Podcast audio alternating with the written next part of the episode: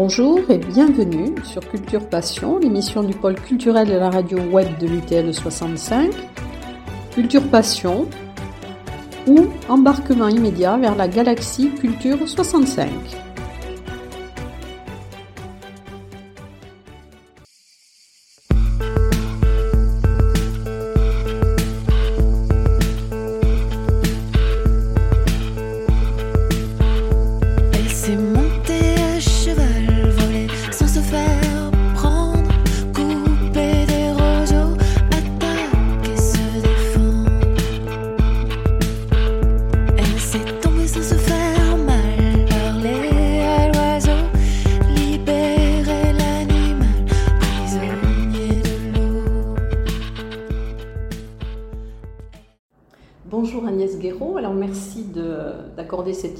À Culture Passion avant le spectacle que vous allez donner au Théâtre des Nouveautés dans le vendredi 14, 14 euh, octobre, mais qui est en lien avec le Parvis, puisque c'est le Parvis qui organise.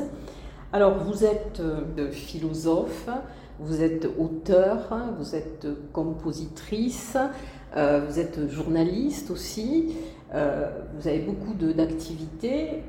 Alors, je sais que ce lieu a peut-être une résonance particulière pour vous, puisque je crois qu'à 16 ans, vous étiez produite tremblante sur la scène du théâtre des nouveautés. C'est ça, c'était, euh, je jouais dans une pièce de théâtre, euh, dans le, groupe de théâtre de Madame Villocel. Et, euh, et, à un moment, il y avait, voilà, j'avais fait une chanson en espagnol avec ma guitare. Alors avant de, parler peut-être de la féline, euh, on va parler d'Agnès Guéraud, mais quand même sur la féline, euh, je voudrais vous poser une question parce que le nom m'a un petit peu interpellée. Mhm. Donc j'ai vu que c'était inspiré d'un film d'horreur de Jacques mhm. Tournier. Et alors je me posais la question de savoir, puisque l'héroïne de ce film est quelqu'un qui pense descendre d'un clan de, de, de, félins. Et alors est-ce que c'est votre recherche des métamorphoses qui vous a poussé à prendre ce nom alors c'est vrai, il y a de ça.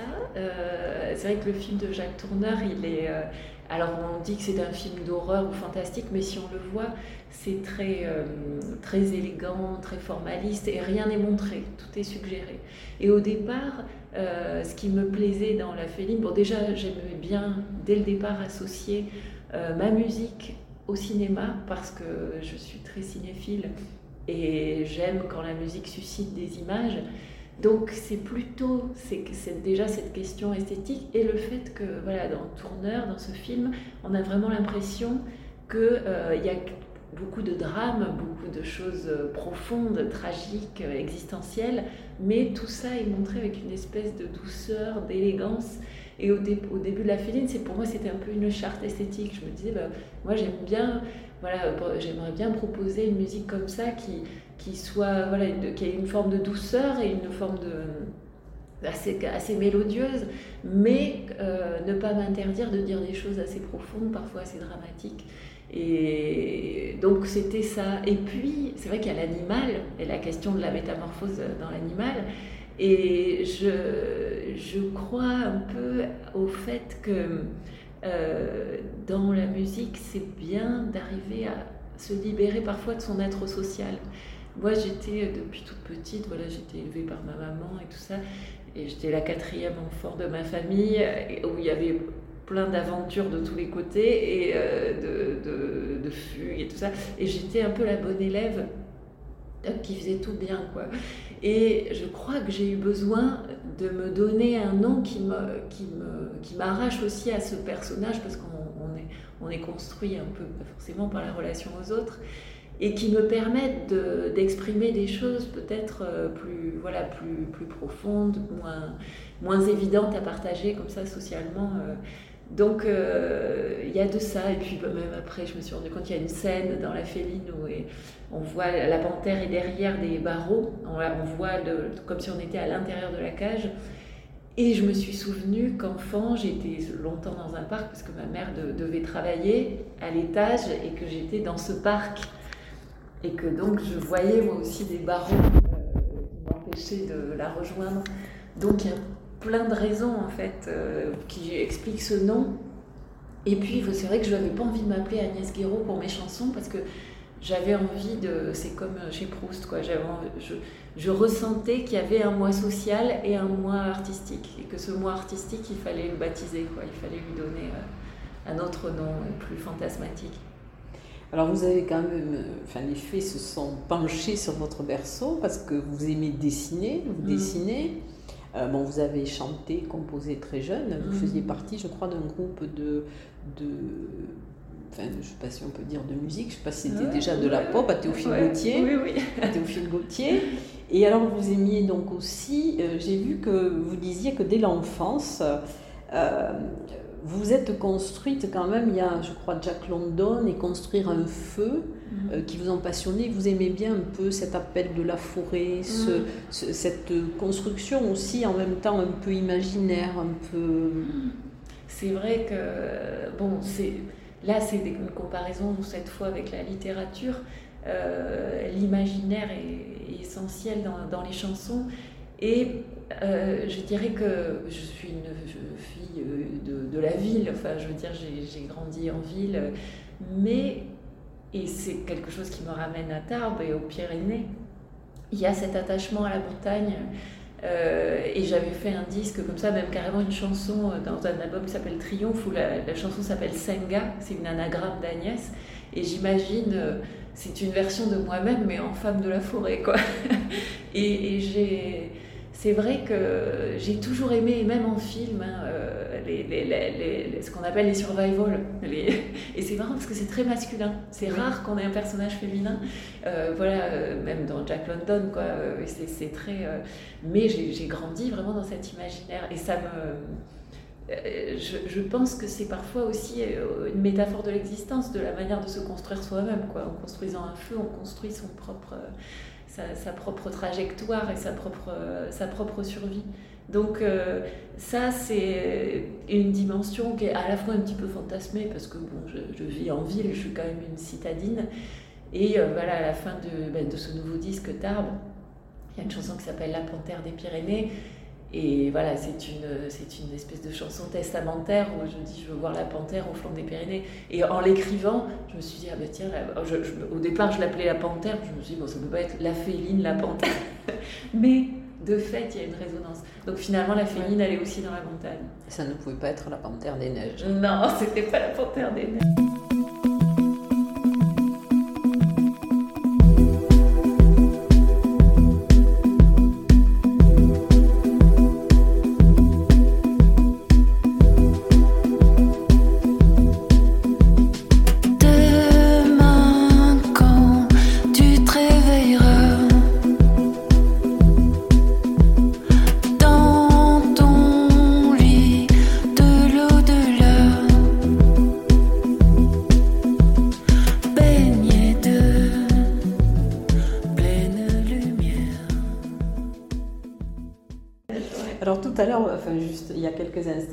De Sangha. Alors il y a une chose euh, par rapport justement à Triomphe, alors il y a deux choses que j'aimerais que vous me racontiez. C'est l'histoire de votre manteau qui était, euh, vous dites, j'avais l'impression qu'il me douait d'un pouvoir extraordinaire. Alors c'est le couturier qui a disparu. Hein.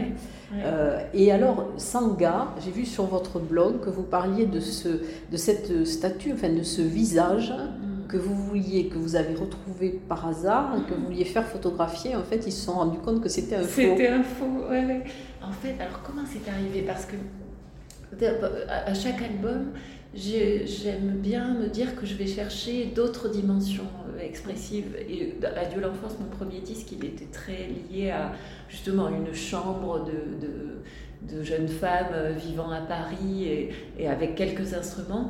Et Triomphe, c'est un disque où il y a des bois, des vents, c'est-à-dire des sonorités qui pour moi sont des sonorités riches euh, et, de, et qui évoquent l'épanouissement, le corps qui exulte.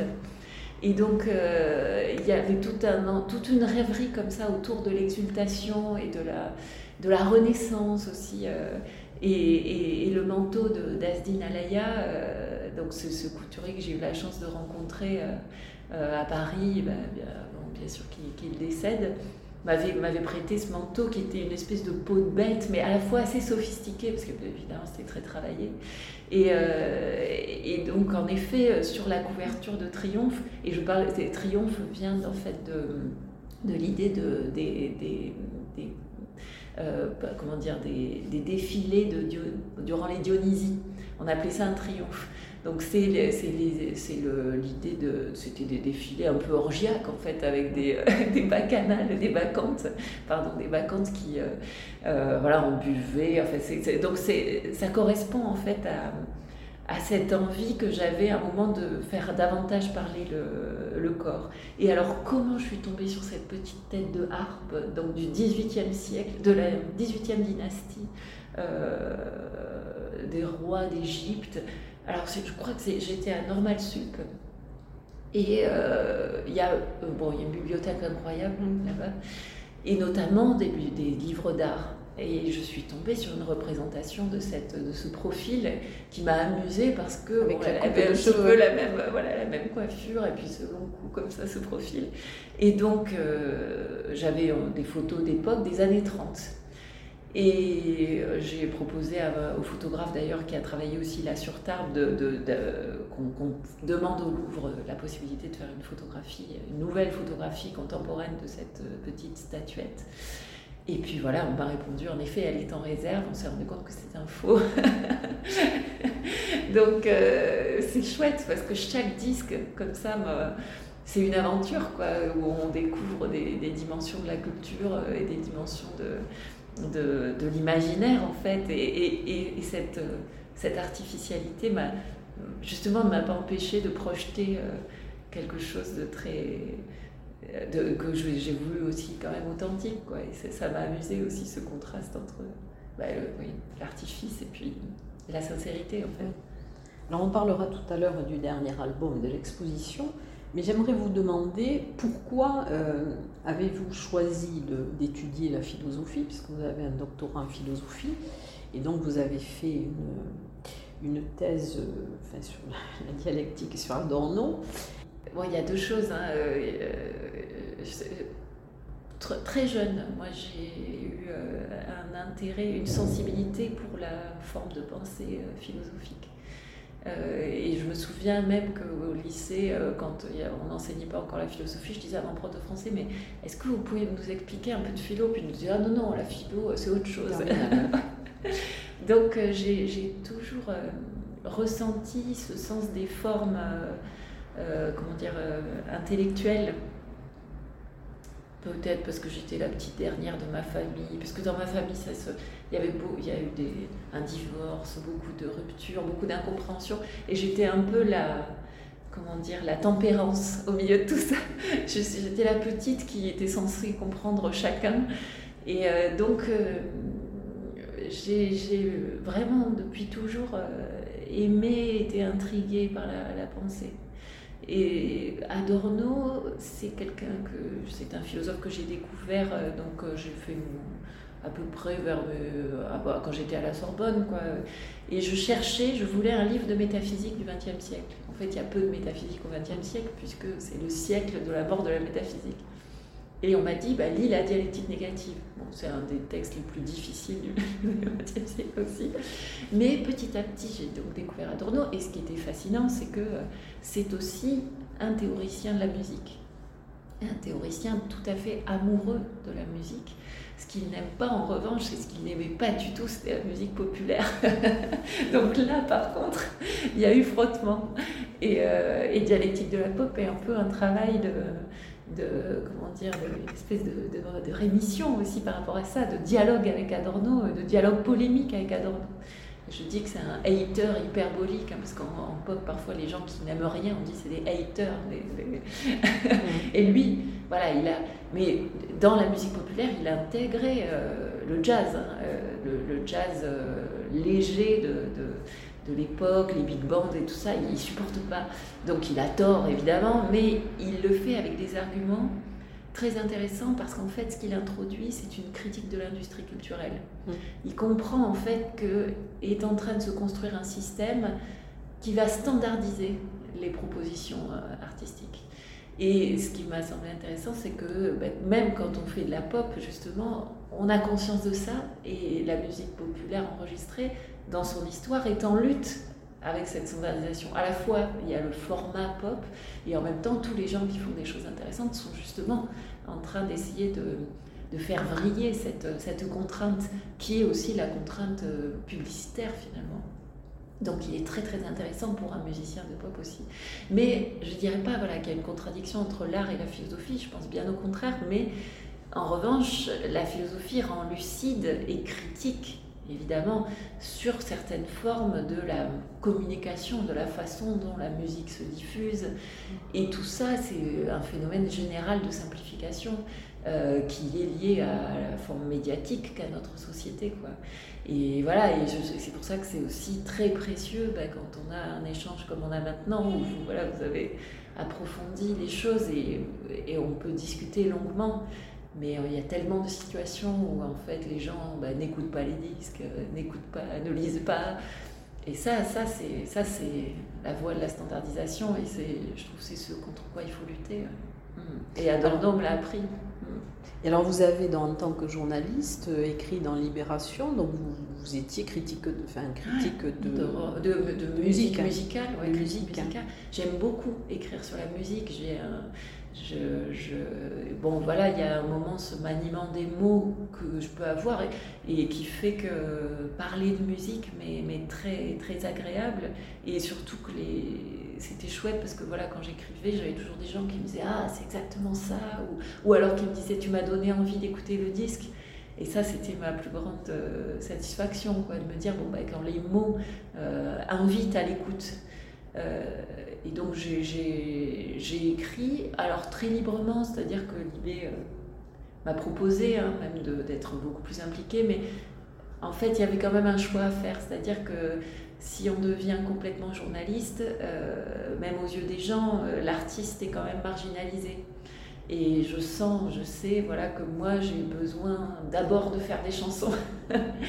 Donc, sachant qu'il y a Dialectique de la pop, qui est quand même un livre où je parle beaucoup de musique, et que voilà, je ne m'interdis pas d'écrire. Là, j'ai encore, j'ai écrit pour Tarbes aussi un long texte qui, qui va paraître dans AOC. Et c'est donc j'ai mis un petit peu de côté l'écriture journalistique aussi parce que je me retrouvais très convoitée comme critique. Les gens voulaient que j'écrive et, et j'ai ressenti que c'est une position de pouvoir aussi. Et j'avais pas envie d'avoir ce surplomb, sachant que j'étais par ailleurs musicienne et moi aussi en demande de commentaires sur ma musique en fait. Donc voilà, je, je la, critique musicale, je, le fais très ponctuellement euh, à Libération, parce que je ne veux pas avoir cette position de pouvoir qui est très respectable et absolument légitime, mais euh, je ne veux pas qu'elle grignote mon, bah, le statut d'artiste qui pour moi est plus important, intellectuel et artiste, plus que journaliste. Parce que vous écrivez aussi dans Psychologie Magazine. Alors j'ai écrit, voilà, écrit. j'ai écrit, voilà, j'ai j'ai euh, publié, euh, j'avais écrit sur Proust, j'avais été, euh, été interviewée Jean-Yves Tadier, c'était passionnant. J'avais écrit même sur Tezuka, un auteur de, un auteur de BD qui me passionne aussi, de manga japonais des années 60 et, au-delà. Et donc, disons que ça, c'est aussi un petit peu bah, des piges que j'ai fait bah, pour, pour, gagner un peu de sous voilà, dans, dans, ma, dans, ma, dans mes longues études, parce que bon, c'était quand même pas plus 12, donc il fallait un peu trouver des... Mais, mais je, aujourd'hui, je dirais que je peux écrire des articles de journaux, mais que c'est pas, pour moi-même, c'est pas, c'est pas ma première mission. Ma première mission, c'est de faire des chansons et des textes. Euh, euh, voilà. Et alors pourquoi justement avoir choisi le créneau de la pop et comment définissez-vous la pop? Alors, vaste question. bon, il eh ben, y, y, a un premier, des premiers fondements à tout ça, c'est que donc je suis née à Tarbes et j'ai grandi. Euh, donc j'étais la petite dernière de ma famille et mes parents ont divorcé quand j'avais 4 ans. Mes frères et sœurs étaient allés au conservatoire parce qu'il y avait une certaine rigueur familiale qui l'imposait plus ou moins. Et moi, quand voilà, quand il y a eu ce divorce, on m'a dit bon, est-ce que tu veux y aller? Puis moi, euh, je voyais mes frères et sœurs qui revenaient, qui, en pleurant, qui avaient l'air un peu euh, terrorisés par le directeur de l'époque et tout. Et j'avais dit à ma mère, oh non, tu sais, moi, j'ai pu écouter la musique, mais ça, me suffira. Et donc là, j'avais 6 ans, hein, j'étais vraiment toute petite. Et, et en fait, bah, donc je n'ai pas fait le conservatoire, donc je suis complètement autodidacte. Euh, alors c'est étonnant parce que j'ai un rapport un peu paradoxal à ça, c'est-à-dire qu'à la fois euh, je me dis finalement je suis la seule de ma famille à avoir continué à faire de la musique et je suis la seule à ne l'avoir pas apprise euh, d'une manière, voilà, bah, dans une institution, savoir lire la musique. Moi je ne sais pas lire la musique. Et en même temps je me dis que c'est peut-être cette part de... parce que très tôt, j'ai désiré la musique aimé la musique désiré en faire. Et donc, il y a cette part de mystère, de conscience que, bon, il y a toute une dimension de la, de, certaines complexités euh, d'écriture, en tout cas de la musique, qui m'échappe et qui m'échapperont, même si depuis je me suis intéressée, je sais, je sais certaines choses, bien sûr, mais. Euh, et mais peut-être que ce mystère-là fait que euh, l'envie reste le désir de composer des choses. Et donc la musique populaire, c'est quand même déjà ça, au sens où c'est une musique qui est, XXe siècle, qui est devenue fondamentalement une musique enregistrée, mais c'est une musique de l'oralité, c'est pas une musique de l'écrit. Et c'est pour ça que c'est une musique qui est très sensible aussi aux sonorités. Alors bien sûr qu'il y a aussi des timbres et des couleurs dans un orchestre, bien évidemment. Mais je veux dire que là, c'est une musique qui passe à la radio, qu'on écoute enfant, qui est mélodique.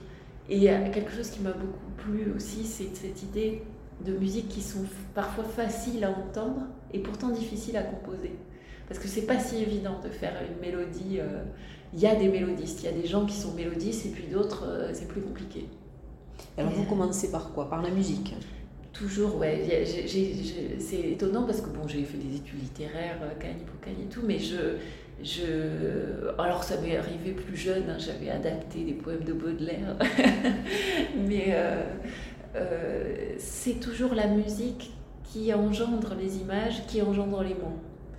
Euh, j'ai un morceau comme ça, Palmier sauvage, dans le précédent disque Vie future, et j'avais trouvé cette espèce de rythme lancinant. Il y avait une espèce de torpeur dans les sons comme ça que j'avais mis en place.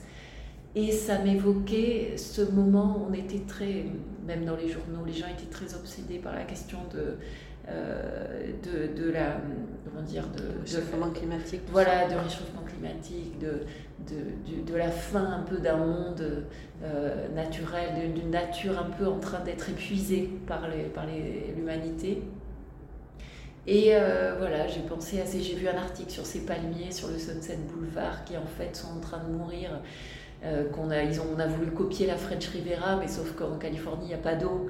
Et donc, euh, enfin, il n'y a pas d'eau. Euh, il y a de l'eau salée, hein, bien sûr, mais il n'y a pas d'eau. on manque d'eau pure, d'eau claire pour, pour, pour les plantes, justement. Et, voilà, et donc c'est cette image qui m'a fait commencer la chanson. Et c'est toujours comme ça. Et Tarbes, voilà, premier album, ce dernier album, là, le premier morceau, il y, voilà, il y avait ce son sur mon Galactone, on aurait dit un petit sifflement, euh, juste une note, on appelle ça un bourdon. Et puis c'est comme si j'avais chanté un blues quoi, sur ce bourdon, et le blues du moment, c'était que je pouvais pas aller voir ma mère à Tarbes. parce que c'était pendant le Covid. Ouais, hein.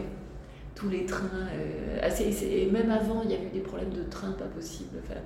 et, et, puis voilà, pendant le Covid, on était privés d'aller voir ses parents. Quoi, et, euh, et j'ai eu une espèce de mélancolie de pays natal, mais c'est presque ce son, ce petit bourdon là qui l'a induite. Donc c'est ce qui vous a amené donc à composer ce, dernier album. Et vous avez voulu en même temps donc, lui donner une dimension visuelle avec les, photos, euh, avec Alexandre Birkinger. Mm. Et donc c'est aussi enfin, quelque chose d'assez original, assez eh ben, c'est vrai que. Alors, c'est quelqu'un, Alexandre Guerkinger, avec qui je travaille depuis longtemps. Il a fait la, pochette de mon premier disque, Adieu l'enfance, en, 2014. Et bon, c'est un fantastique photographe qui a cette singularité de travailler avec un outil qui est assez ancien, qui s'appelle la chambre. Et donc il, se déplace avec cette chambre photographique qui est comme un petit cube de bois de 25 cm sur 20 cm qui le accroche comme ça à un pied. Et donc, quand il se trimballe avec son matériel, il y a quelque chose d'un peu presque anachronique. Et euh, je savais qu'il ferait quelque chose de, très très beau. Et il se trouve que je lui ai fait écouter les maquettes du disque où je parlais des lieux, je parlais de la place de Verdun, de la Foch, du Caminadour. Et ça l'a fait rêver. Enfin, il m'a dit, mais est-ce qu'on ferait pas? En fait, il m'a dit, je vois des choses. Donc je pense que c'est très vite associable à un projet photographique. On s'est dit, bah oui, c'est bien sûr. Et l'intérêt aussi de ce projet, c'est que bah, moi, ça fait des années que je ne vis plus à Tarbes. Et donc il y avait une dimension dans mon disque quand même qui était pleine de, c'était plein de réminiscences. C'est aussi beaucoup un disque de souvenirs adolescents. Et je voulais que ça soit quand même en contact avec le contemporain. Euh, donc venir faire des photos de Tarbes, des adolescents de Tarbes d'aujourd'hui, ça, c'était comme une manière de tendre la main aussi euh, à la ville et pas seulement de, dire ce que moi j'avais retenu quoi, ou ce que j'en voyais aujourd'hui. Et donc euh, voilà, ces, photographies, elles sont aussi documentaires d'un présent de Tarbes. Et, je pense qu'on s'est nourri l'un l'autre et ça a engendré aussi un texte. J'ai écrit tout un long texte sur ben, à la fois ses souvenirs et qu'est-ce que ça veut dire la province, parce qu'on dit la province, c'est tellement abstrait. Euh, ben, alors j'ai trouvé des, voilà, des trucs de Balzac, euh, scène de la vie de province, et, et, je me suis rendu compte que quand Balzac il écrit sur la province, en fait il parle de, de l'épanouissement de la bourgeoisie et de la fin de l'aristocratie. Et je dis, ben non, mais moi, en fait, je pense que quand les gens, nous, on parle de province, notre génération, et même avant, déjà, c'est pas du tout pareil. Il y a la désindustrialisation, il y a les classes moyennes, qui un changement dans l'histoire des classes moyennes et tout. Et donc, euh, bon, ça, ça, a engendré à la fois de la musique, des images, et puis aussi une réflexion. Et j'aime cette sensation que, bah, bon, tous les objets du monde sont riches, quoi, mais voilà, de ce, c'est un disque euh, qui, qui essaye de, de s'ouvrir à différents médiums, à différentes manières d'exprimer euh, l'attachement, l'appartenance en fait.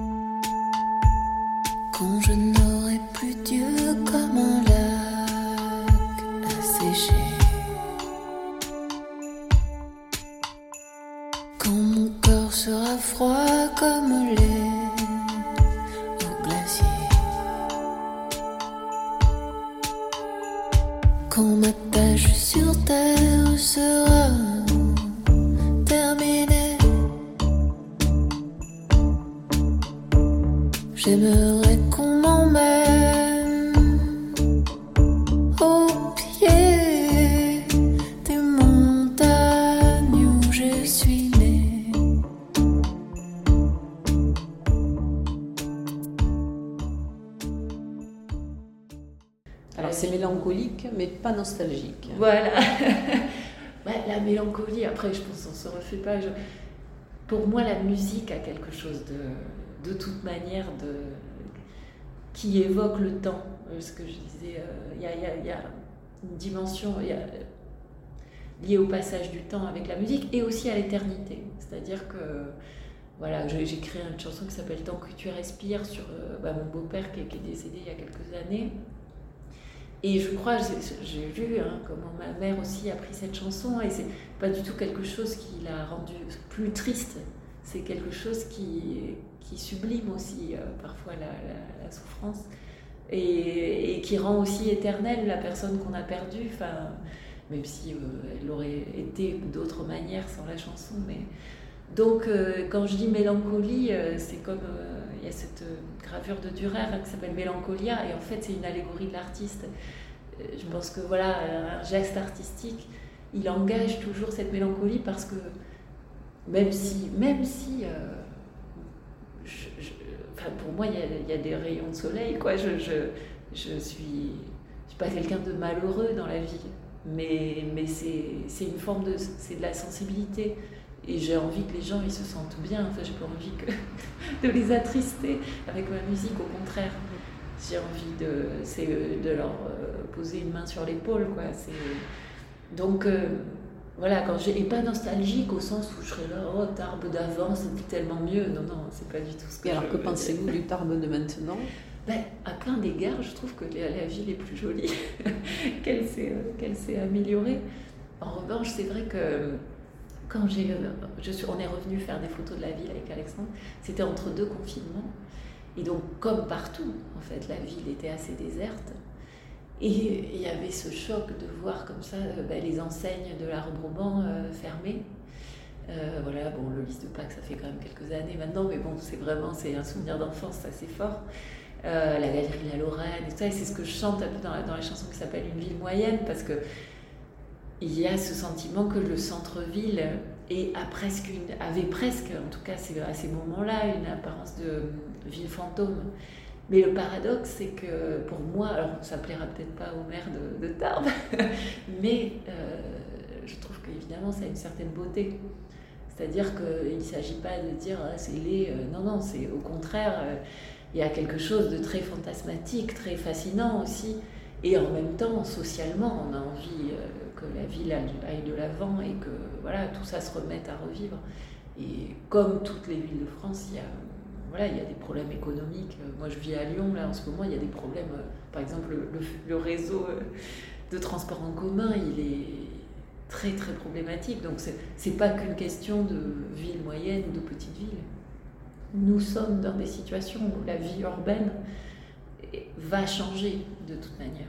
Donc, Tarbes est aussi l'image de la vie urbaine en général. C'est pas que je me, me, permets pas de faire un diagnostic sociologique sur Tarbes. Je suis pas sociologue, je suis pas économiste.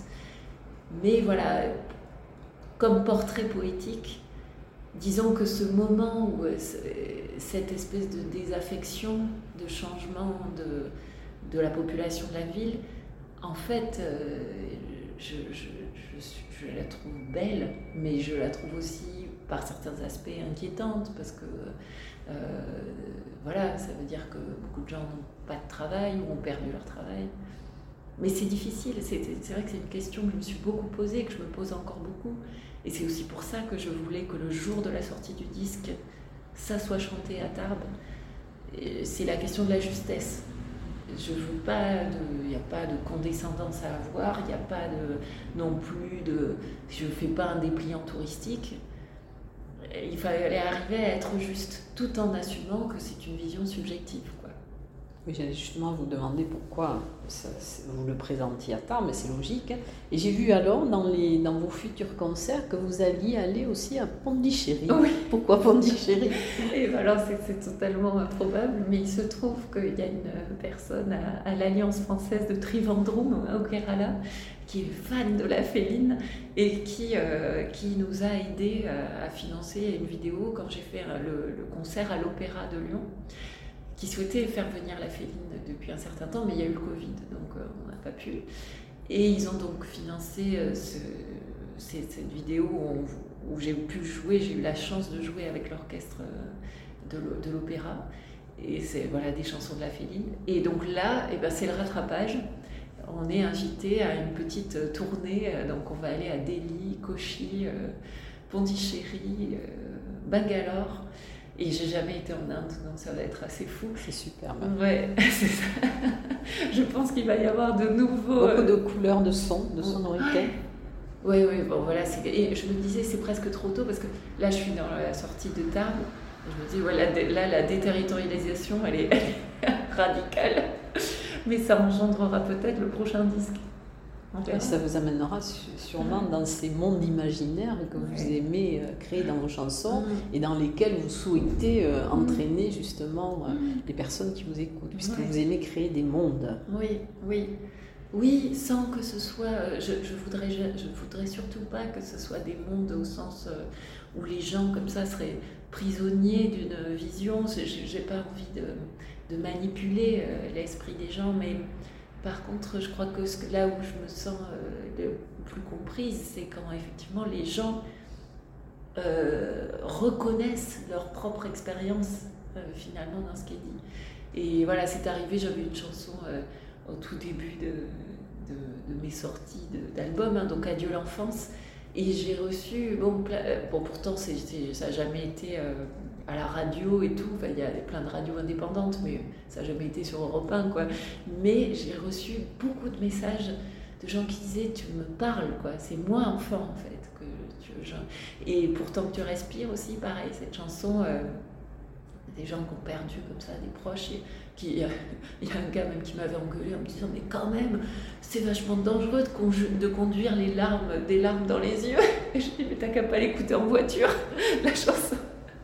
Et euh, voilà, et, pour Tarbes, j'ai fait une, une, petite vidéo là qu'on peut voir à l'exposition au Paris. Au Paris, oui. Voilà, où il y a toute une lecture. Et donc euh, des gens ont vu cette vidéo sur Internet et j'ai reçu également des messages, euh, une personne qui me disait tu me rends le van de mon adolescence. Alors je me disais, bah, non, c'est Tarbes, Mais en fait, ça lui parlait parce que c'est des villes un peu équivalentes comme ça. Et une autre amie comme ça qui m'a dit, mais ça me, en fait, ça, touche des choses profondes euh, de notre propre jeunesse. Et, euh, donc c'est ça, c'est créer un monde, mais au sens où c'est le monde partagé que, que j'exprime et les gens se disent, ah oui, c'est ça. Tu le dis comme je le ressens. Et alors dans cet album et sur scène, donc vous avez souhaité associer les élèves du département chant choral du conservatoire. Mm. Donc pourquoi cette... Euh, eh bien un peu pour la même raison que, que l'envie des photographies. Je voulais, euh, je voulais être liée à des tarbés d'aujourd'hui et spécialement à des adolescents parce que, euh, comme je dis, il y a beaucoup de souvenirs d'adolescence dans ce disque pour moi qui n'ai jamais été au conservatoire. et il y a une sorte de, pareil, de, j'ai le sentiment que voilà, c'est un disque qui est vivant, qui vit aujourd'hui, qui parle d'une ville d'aujourd'hui aussi, euh, à travers aussi les voix de, ces jeunes gens, qui sont adorables. Enfin, c'est fantastique leur, engagement là. Et, euh, et donc ils sont sur le disque et ils seront sur scène. Et ça, c'est une très belle nouvelle. Et vous pensez donc à certains moments, enfin c'était plutôt peut-être la philosophe, mais il doit y avoir une réflexion euh, sur ce que l'on a vécu, sur ce qui se passe, que, c'est essentiel pour pouvoir continuer à avancer? Ah, Oui, ben, je pense qu'il y a plein de manières de faire de la musique, mais euh, c'est vrai que pour le coup, il me semble que dans la musique populaire, alors il y a la musique populaire folklorique, qui est faite pour euh, parler euh, de la collectivité. Mais la musique populaire enregistrée, justement avec l'enregistrement, le micro, elle a introduit une grande intimité. C'est vraiment le sentiment, voilà, Elvis qui vous parle au creux de l'oreille. C'est pour ça qu'elle parle autant d'amour d'ailleurs. Parce qu'elle parle du cœur des gens. Donc et donc, l'incarnation, la personne que vous êtes, je pense qu'on est obligé de l'engager quand on fait une chanson.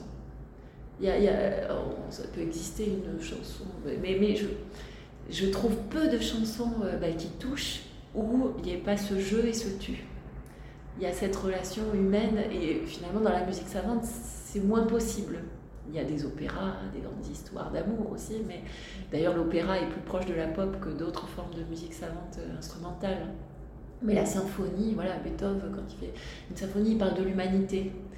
Mais le, le, chant, et c'est ça qui donne le sublime de la musique savante, la musique populaire et la pop, elle, a, elle peut capter des choses plus domestiques, plus intimes. Euh, alors bon, si on écoute les nocturnes de Chopin, là, voilà, on retrouve aussi ces questions d'intimité. Mais voilà, dans les paroles, et, donc moi, et ben, ma manière d'aborder la musique, ben, c'est vrai que je pars de... Je me nourris d'imaginaire, mais je, je, je pars de moi, quoi, je pars du cœur en fait. Oui, votre voix d'ailleurs dans les chansons, je dirais que c'est un peu le, le, prolongement euh, inévitable de la musique, c'est-à-dire qu'il a, ça fait un ensemble, euh, c'est très harmonieux. Hmm. Dans Oui, oui, oui, la voix est, euh, est, un instrument. Alors j'ai j'ai cherché un peu ma voix parce que j'ai une grande fille comme ça, parfois on s'entend pas, on s'attend pas à la voix toute douce. et je pense que bon, là, c'est un puissant fond de réfléchir à comment on construit sa voix.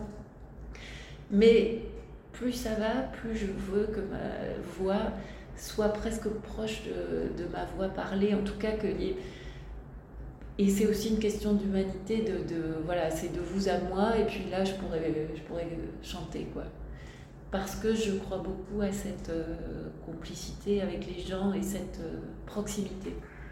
Alors par moment, je ne sais plus quelle est la chanson qui m'a fait penser euh, à une chanson de, que j'aimais beaucoup de Françoise Hardy, Les Rondes dans l'eau. Ah oui, Et je trouve qu'il y a cette même, au niveau de, de, la voix, enfin je ne sais pas de ce que l'on ressent. Oui, oui. J'ai trouvé que c'était ça m'a fait penser à cette chanson. Bah, c'est un compliment. J'aime beaucoup la, voix de, Françoise Hardy.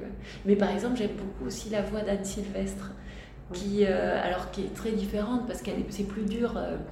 Euh, il y a quelque chose de moins doux euh, dans, sa manière de chanter, y compris dans ses paroles. Mais j'ai une, admiration infinie pour, pour justement la, brutalité même de certaines paroles d'Anne Sylvestre, tout en ayant ce fond. C'est quelqu'un qui qui, transmet de l'amitié dans sa musique.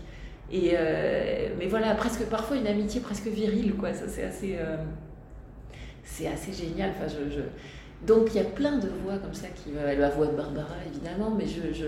mais par contre, j'ai pas envie d'imiter. J'avais envie de. Oui, d'avoir ma voix, quoi.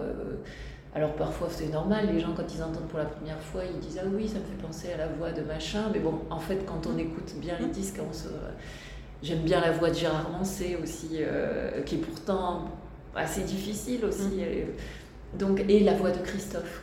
Christophe, c'est un chanteur qui m'a beaucoup marqué et compositeur dans sa musique aussi.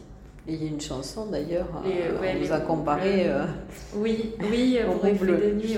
Et j'ai eu l'occasion de chanter avec lui. Il y a sur YouTube, il y a une, on était à France Inter ensemble et puis on avait chanté les mots bleus. Et c'est un très beau souvenir. C'était un. Bon, je regrette beaucoup euh, sa mort. C'est quelqu'un qui a beaucoup compté euh, et esthétiquement quoi pour moi. Christophe, c'est. Et en plus, parce que c'est quelqu'un qui est dans la musique, c'est-à-dire qu'il y a des très beaux textes que d'autres lui écrivaient, mais un peu inspirés par sa manière de parler, qui était très particulière. Euh, mais c'est toujours musical. C'est pas la chanson française juste au sens où on plaquerait un texte bien écrit sur de la musique il est euh, dans le son, quoi, Christophe. Et ça, ça me parle beaucoup. En tout cas, je crois que nous pourrions parler pendant, pendant, des heures, mais nous allons peut-être, je vais aussi vous libérer puisque vous allez avoir les, les, répétitions. En tout cas, je vous remercie pour ce, pour ce moment passé. Euh, et puis ben, je, serai là vendredi et j'espère que, enfin je crois que le théâtre va être presque plein et donc euh, qu'il y aura beaucoup de succès plus tard. Mais alors est-ce que vous avez un autre projet déjà? Non, pour le moment vous êtes dans le temps. Là, je suis bien concentrée dans le temps. Dans le oui, oui, Bon, en tout cas, merci Agnès Guéraud, alias La Féline. Un grand merci à vous, merci.